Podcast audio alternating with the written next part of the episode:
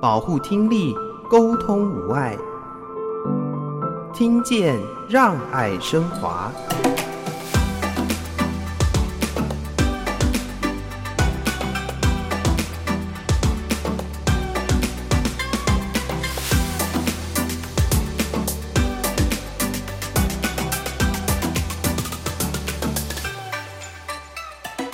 我认为学生自信心的培养是建立在每刻不起眼的日常，在这种平常的生活里面，我们逐渐的来堆叠孩子自信，让他在某一些时刻展现他自信的不平凡。他是建立在不起眼的日常，发自内心的接纳是最重要的一点。我非常重视从他的小小社会，就是家庭。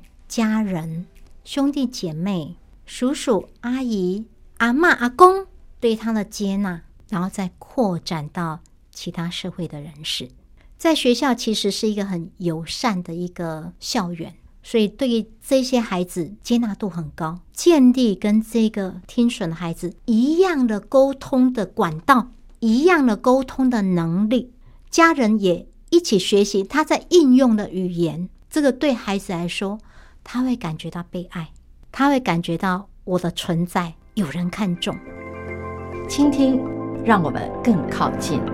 我是华科基金会陈昭如，欢迎大家收听《听见让爱升华》，邀请大家一起来关心听力健康。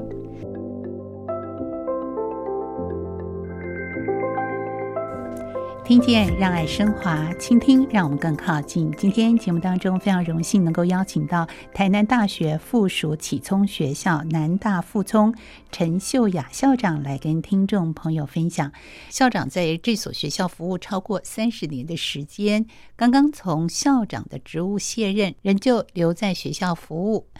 在上次的节目当中呢，我们有提到了，在您的任内特别把书法也融入其中。我相信艺术教育也是校长您非常关心的，是不是？来谈谈听障孩子们的艺术学习。刚才提到书法教育的部分，我们特别把它纳入学校的一个特色课程。嗯，然后从国小三年级到国中三年级，每一个年级都有这样的一个课程。那这个书法学习的过程。我们觉得可以沉淀孩子的心情和情绪，也可以大大的训练他的专注力。因为每一点、每一笔、每一画，你稍微不专心，他就跑掉了，然后他就走位了，就没有办法呈现他的美感。所以，对孩子的一个学习的态度的建立和迁移。我们认为书法是一个非常适合的一项学习，尤其我认为听觉障碍的孩子可以把字写好，这会是一辈子的能力。对，特别我们刚才提到，我们的孩子可能有一些学会的口语，有一些学会的手语，但是在很多的场合，他其实是要跟别人比谈的。所以你的写的能力一定要建立起来，才能够跟有一些没有办法理解你的沟通方式的人，能够建立沟通的桥梁。是，这跟我们前段提到的科技教育其实不相违背。我们会说，现在科技发展，语音转成文字，文字转语音，其实它的速度已经非常的快。对。可是我们更看重的是这个孩子的专注能力。是。我们怎么样借由艺术，借由书法。等等的这样的一个课程，培养他们这种能力，这种能力反而在现在资讯爆量的时代当中，它更显得珍贵。这样的能力其实可以帮孩子稳定。我们的孩子其实除了各种才艺的学习多才多姿以外，他们其实要能动能静，所以让他们的这样的一个。具备优势的学习态度，这个很重要。他甚至会学习迁移到其他相关课程里面的一个表现吗？是，例如说，我们也非常重视孩子的各种艺术的学习和培养。呃，除了社团，我们有一些啊，例如说是舞蹈，这个是动态的；我们有农园艺，这个是静态种菜的。对，呃，例如说，我们有在课后请专业的老师来教和谐粉彩，这是在心理层面的吗？还是艺术培养？艺术培养的，嗯，但是它也融合了心理层面。嗯，有一些孩子今天很急躁，他在涂粉彩的时候就非常的快，非常的急。嗯，然后老师要画天空，那一下就把它涂成深蓝了。好。那其实可以看到孩子今天的一个情绪状态啊，但是我们在和谐文采的涂擦掉颜色，哎，擦掉一些就变云彩，擦掉一些就变什么样的图样？这个过程其实可以豪放的涂颜色，也要细致的去构图，要豪放，要收敛，有时候要扩散，但是要回得来。对对，那能伸能缩。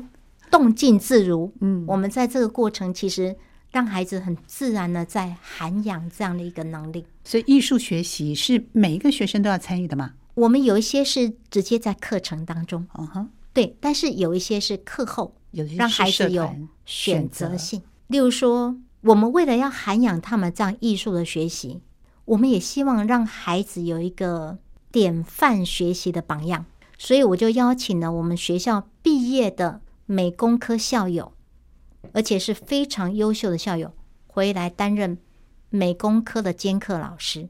我们邀请这位校友叫朱建安校友，这位老师他在七十七年美工科毕业，然后在毕业以后，呃，他之后学习到台湾艺术大学的美术工艺科设计组，曾经在毕业以后也到很多出版社担任美工设计跟插画的工作，之后。也担任社区大学在教手语，然后遇到他的一个重要的好伙伴叫卢祖明，两位都是设计美工科科班出身。那呃，他们成立的平面工作室。那在这个过程，他也完成设计硕士的一个学位，参加国内外很多的设计比赛获奖，然后也获得国家的一个深藏的奖励，叫精英奖，就是深藏楷模的一个奖。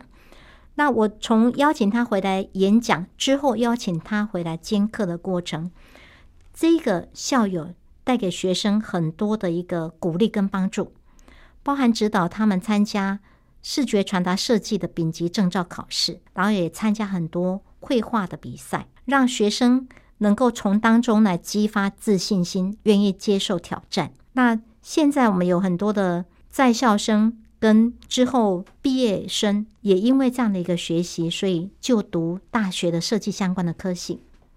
那另外，我们也很想要把孩子的能力的一个舞台，从学校、社区到国际，所以我们也曾经办理申请，呃，台南市政府的生活美学馆，好，做一个很大的一个展览作品展。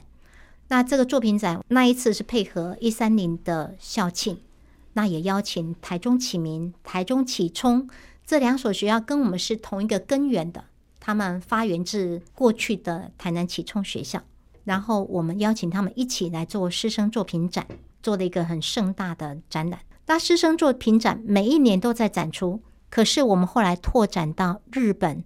筑波大学的听觉高等资源学校，那这样的一个拓展的机缘，来自于筑波大学的听觉高等资源学校曾经有师长来到我们学校。那我们在一百零七年，我和当时的学务主任和训育组长到筑波大学去参访，然后跟他们建立更深的一个互相互动的关系。然后之后，他们就不断的在各种。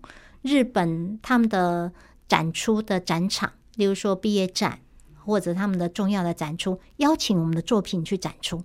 那对我们的孩子，对我们的家长来说，这个都是很大的肯定。对，从学校跨出社区，甚至出国跟世界各国的学校交流互动啊，对一个孩子来说，不管在视野的拓展上，和他未来的发展上，都是很有帮助的。所以刚才我们举例的这两位学长，都是听力受损的孩子吗？再回头回到学校来任教，是的，是听力上面，其中一位是重度的听觉障碍的校友，嗯、他是完全没有口语的。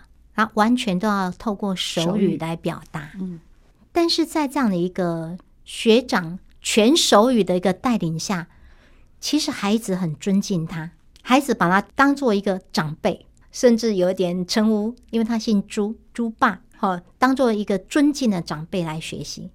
那我们这一位校友在指导学弟妹的过程，其实很有耐心，然后也能够抓住怎么样让这些听觉障碍的学弟妹听懂、理解的诀窍。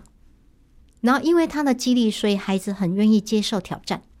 我们过去其实曾经多年接呃去参与视觉传达设计的丙级证照考试，但是都没有考上。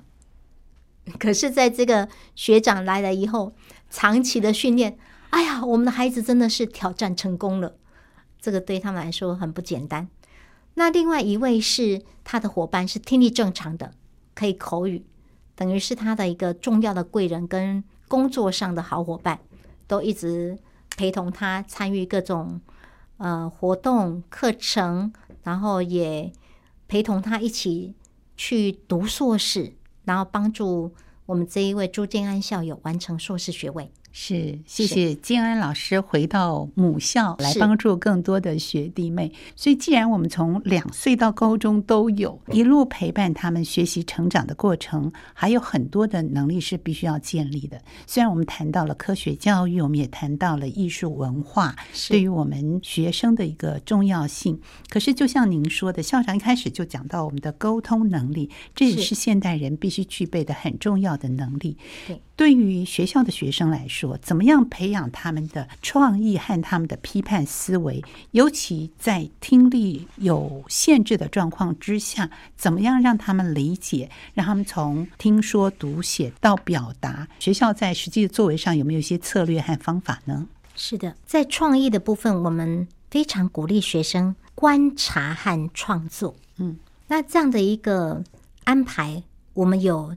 设计在正式的课程里面，然后也有社团、课后才艺，以及我们在高中职阶段的微课程这样的一个设计方式，来架构一个课程地图，让学生学习。呃，这一这样的一个学习的过程，我们其实一直在发展学生的多元智慧，特别是我们孩子因为需要大量的视觉的。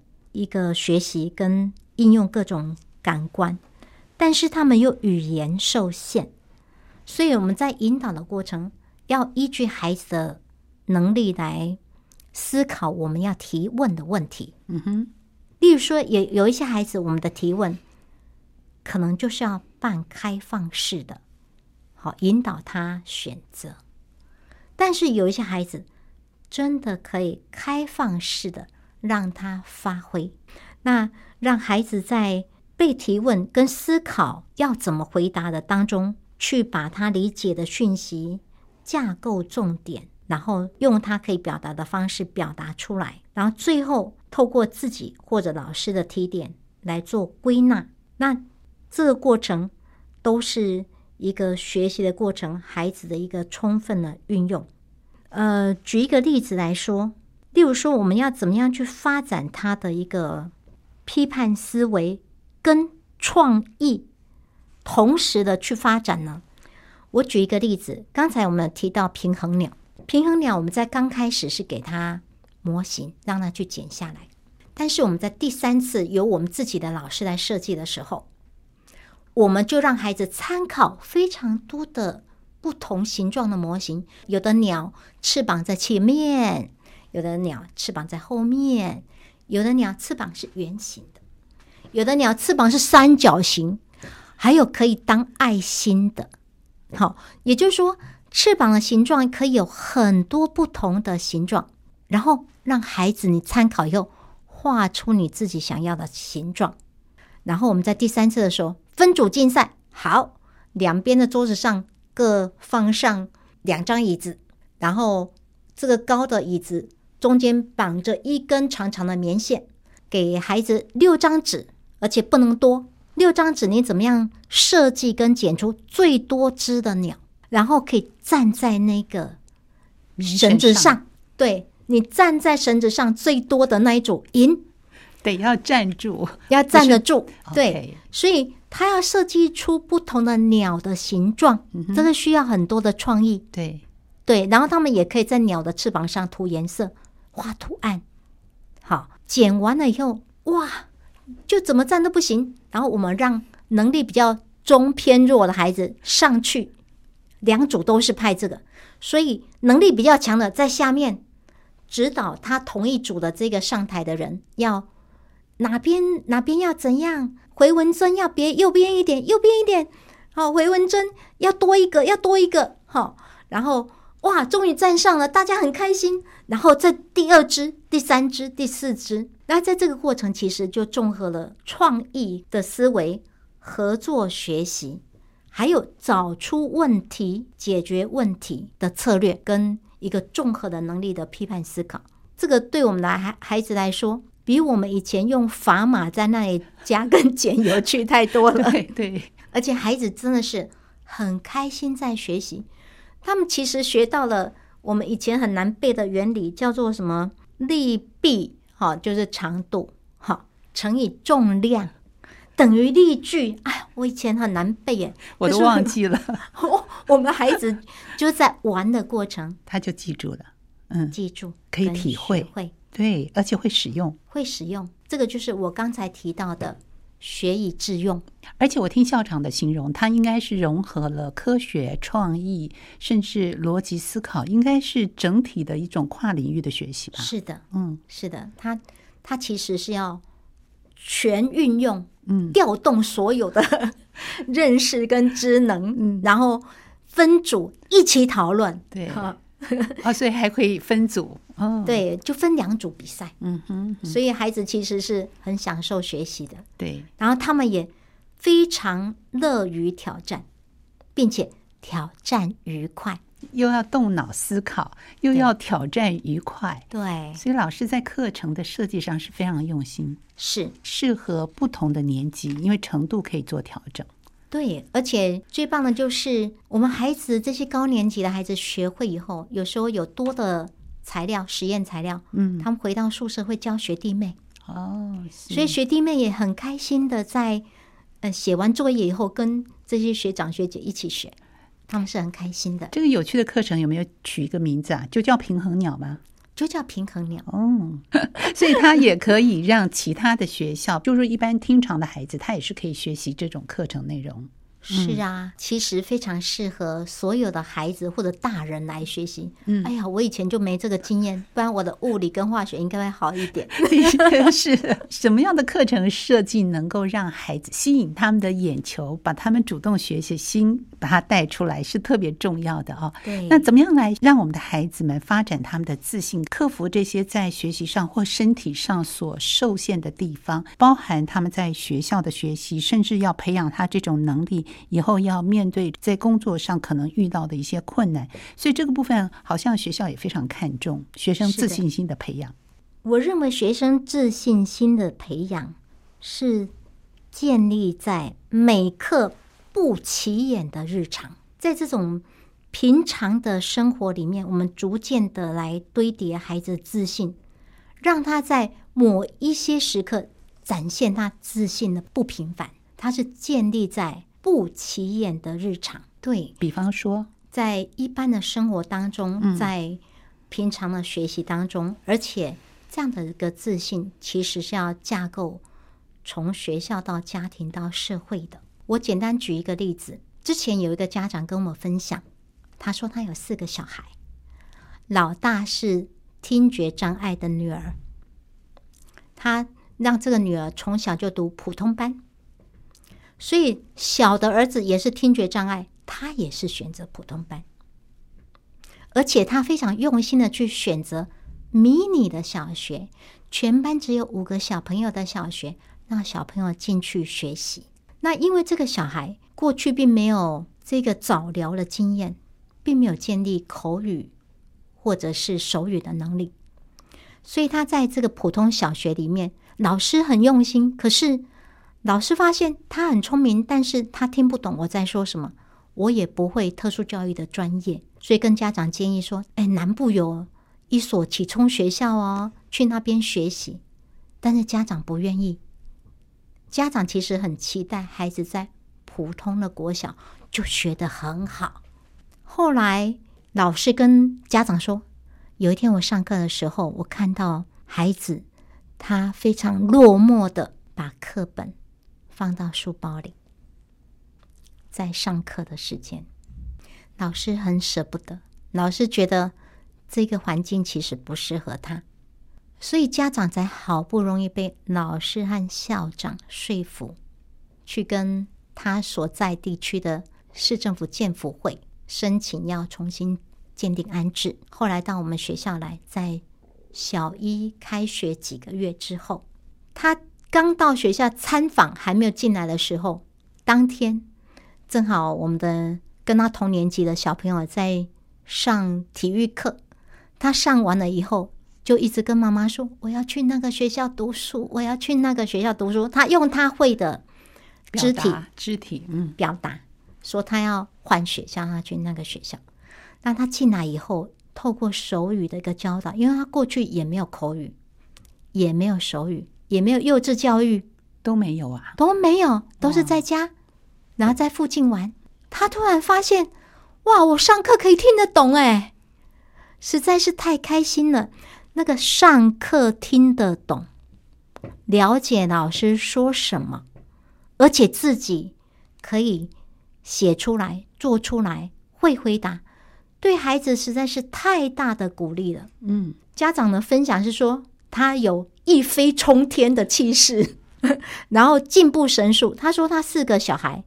前面几个都读普通学校，这个孩子进步最大，更最快。小一听力障碍的孩子，听力障碍，嗯，是。所以家长之前的担心是什么？因为他想说，我的老大也听力障碍啊，也读普通国小啊，嗯，也读普通国中啊。这个小的也听力障碍，然后因为他的信仰，他接受神的安排，嗯，所以他觉得就接受他，然后到普通学校去，然后很用心的，他觉得他很用心的安置在普通国小。所以这里要讲的一点就是。适性扬才，孩子要放在他适合的地方。他真的不适合了，家长需要能够接纳，能够调整，这一点非常的重要。是，我们要怎么样看到孩子真正的需求，给予他协助呢？所以在各个方面，不管从科技、从艺术、从文化，我们都希望能够适性扬才，看到他们创意跟批判思维的发展，还有自信心的建立。好，我们下一段节目继续来跟听众朋友分享。世界上最遥远的距离，是你在我身边，但我却听不清。哎，哎哎，哎哎哎，你迟到了啦！我们刚刚在后面叫你这么久，你都没有听到吗？哎呦，听到就好了。哎，公司要来了，快走快走！我的耳朵常常跟不上别人的说话速度。哎。你怎么都没有反应啊？你刚刚说昨天班长，因为有好几个字我都听不见。该不会又没听到吧？为什么每次跟你说话都……对不起，其实我右边耳朵听不见。可以请你靠近一点，再跟我说一次昨天的故事吗？听障友善其实可以很简单，放慢速度。换句话说，听觉友善，我愿意。世界上有好多声音，但……我最想听清楚的是你的回应。完全的接纳，好好的倾听。欢迎听众朋友回到听见，让爱升华。今天为大家邀请的是台南大学附设启聪学校。南大附聪陈秀雅校长来跟听众朋友分享，除了科技教育、艺术教育之外，另外我也知道校长非常看重孩子们的体能发展。我们知道有听障奥运，有很多的选手借由不同的项目，比方说羽球，比方说游泳、桌球等等，听障学生都有非常好的表现。所以体育上也是您非常看重的一个项目吗？是的，体育这个项目对于一个。以视觉来学习的孩子来说，他因为透过肢体的一个运动，所以他可以让自己其实透过运动，呃，除了强健体魄以外，得到很多的快乐。我们从国小的阶段，其实就有非常多的一个运动安排。过去我们曾经请专业的教练进来教直排轮，在课后的时间。然后我们过去有舞蹈课，我们现在一直持续的几年是有游泳课。这个游泳课的一个培训，我们的目标是要培训游泳选手，而不只是会游泳。嗯，这可以说是非常不一样的一个培育的方向。是，嗯，所以我们的培训是找非常专业的游泳教练，然后在课后的时间有专业的我们的伙伴，我们的伙伴义务的把学生带去游泳池。然后，不管是在那里等，或者先去做自己的事，在一个半小时后再把他带回学校，这几个孩子都住宿。那在这个培训的过程，其实我们需要引进一些资源，所以陆续有很多的单位有协助我们。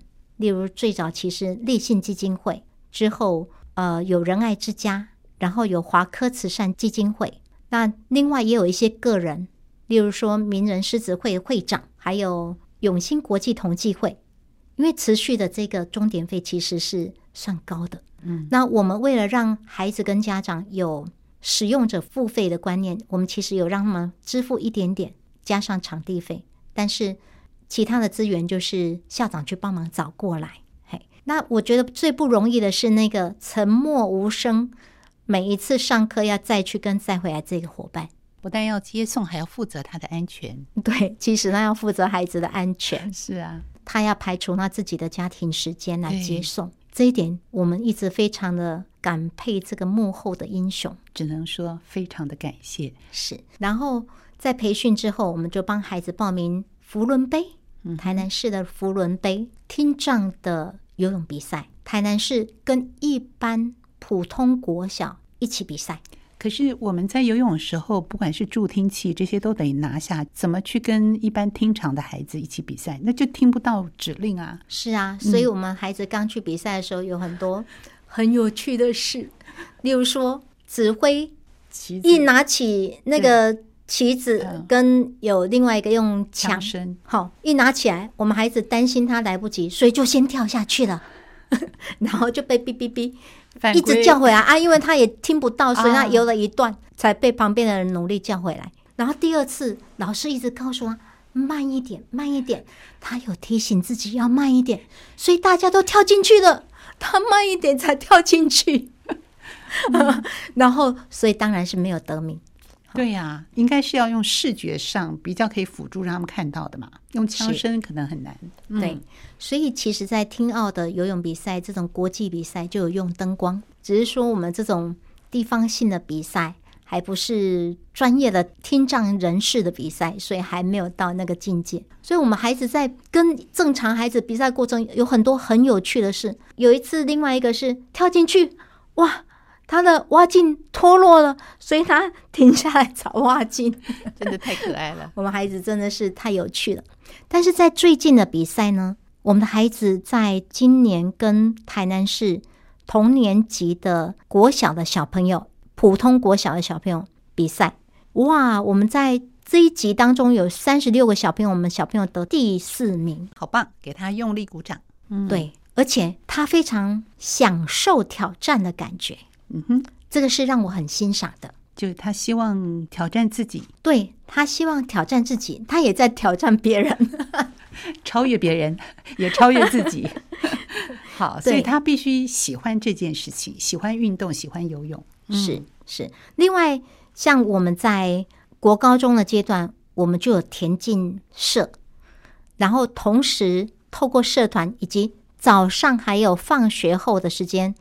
我们有专业的体育老师，愿意指导这一群田径的学生。嗯哼，嗯，然后看孩子的体型，例如说有一个孩子今年刚入学本校的综合高中，他体型很快，又高又壮。然后他在普通国中，其实因为他的发音不清楚，所以常常被笑，有被霸凌的状况。自己跟爸爸说，他要回到他。幼稚园读的那个学校，因为他国小、国中读普通学校。啊，就幼稚园是读南充，然后中间就去普通学校，但是他高中想要回来，对，嗯。然后现在训练他铅球，因为他的体型跟他的臂力很适合，嗯，哇，他进步很快，从九月份入学到现在进步很快，已经在参加比赛了，哇，而且也获得很不错的成绩。嗯、他就跟老师说：“我最喜欢上老师的课，我最喜欢上体育课，我最喜欢田径课，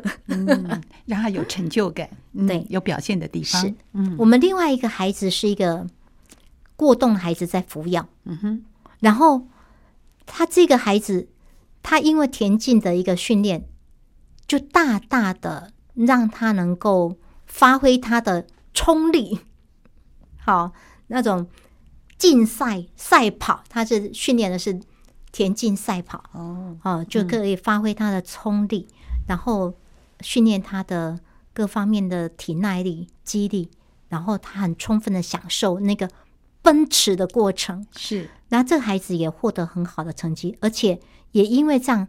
大大的改善他的情绪状况，安定度大了很多。所以后来那个孩子除了田径的一个学习以外，他也参加证照考试，他有考过丙级的证照，也是体育赛事的证照，应该是烘焙烘焙的、嗯、哦。所以对于体育上他的成就感跟这个学习的历程，他的体会是可以迁移到其他的学习上面。对，可以增加它的稳定度。嗯。我想有听到这么多感人的故事，听众朋友是不是像我一样呢？如果说我们跟听障的孩子们相处，或者是我们周遭也有遇到可能因为听力受损，但是他没有回归到特殊学校去的时候。我们怎么样来跟他们做沟通？我们怎么样透过公众跟社区的教育来提高对于特殊教育的关注跟支持？您觉得我们一般社会大众可以有一些什么样的关注、理解特殊孩子的需求呢？我认为最重要的是接纳，发自内心的接纳是最重要的一点。我非常重视从他的小小社会，就是家庭、家人、兄弟姐妹。叔叔、阿姨、阿嬷、阿公对他的接纳，然后再扩展到其他社会的人士。在学校其实是一个很友善的一个校园，所以对于这些孩子接纳度很高。我们甚至有同事就被他自己的家人说：“哎，奇怪，你这个学生哦，录音就录影，哈，演讲我都听不懂啊，你怎么听得懂啊？”我们学生就说：“因为我的耳朵很厉害，我都听得懂我学生在说什么。”这个从家人的一个接纳，包含我们刚才提到建立跟这个听损的孩子一样的沟通的管道，一样的沟通的能力，家人也一起学习他在应用的语言，这个很重要。这个对孩子来说，他会感觉到被爱，他会感觉到我的存在有人看重。我们曾经有学生跟我们分享，在家里看电视的时候，姐姐笑得好大声，我都听不懂她到底在笑什么，因为她不理解那个没有声音的电视荧幕传出来的讯息是什么。我们也曾经有学生说，爸爸妈妈去吃喜酒，都只有带会说话的姐姐去，都不曾带我去。我觉得这个对孩子的成长的心中是一个很深的遗憾，所以。发自内心的接纳，这一点我觉得是从他旁边所有人扩展到跟他接触的人，都是需要给孩子这样的一个包容跟机会的。嗯，尤其是亲密的家人，是，尤其是他的重要他人。嗯，所以我们在协助他的亲密的家人能够。懂得怎么跟他相处，怎么引导他成长，怎么陪伴他，怎么健康的带领他，而不是过度的帮忙跟剥夺跟溺爱。我们在整个学校运作的过程都非常的重视，层层面面的考虑。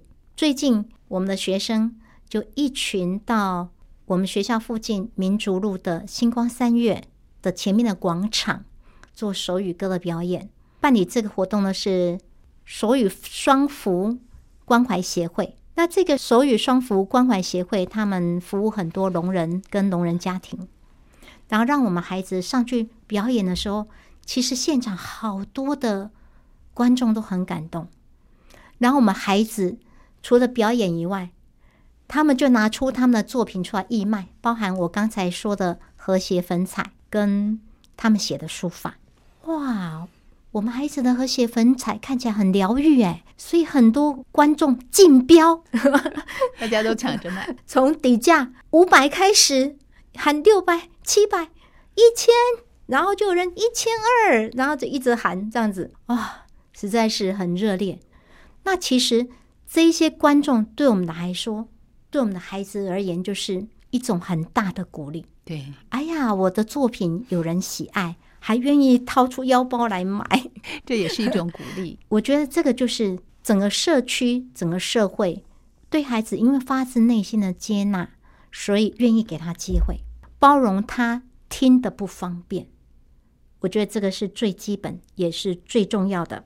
是，我们也邀请所有的听众朋友，当我们跟听力受损的朋友相处的时候，也许我们可以试着把说话的速度。稍微放慢一点，更多的耐心，更多的等待，真心实意的接纳。是，所以我们今天也非常感谢台南大学附属启聪学校陈秀雅校长在节目中来跟听众朋友分享，因为需要，所以看见，同时也非常珍贵的跟大家来分享到我们的学习地图，希望让每一个孩子都能够适性扬才。我们谢谢校长在节目中的分享，谢谢您，谢谢若兰，谢谢所有空中的朋友，感谢您，也欢迎大家上网订阅我们的 Podcast 节目，听见让爱升华。我是若男，下周见，拜拜。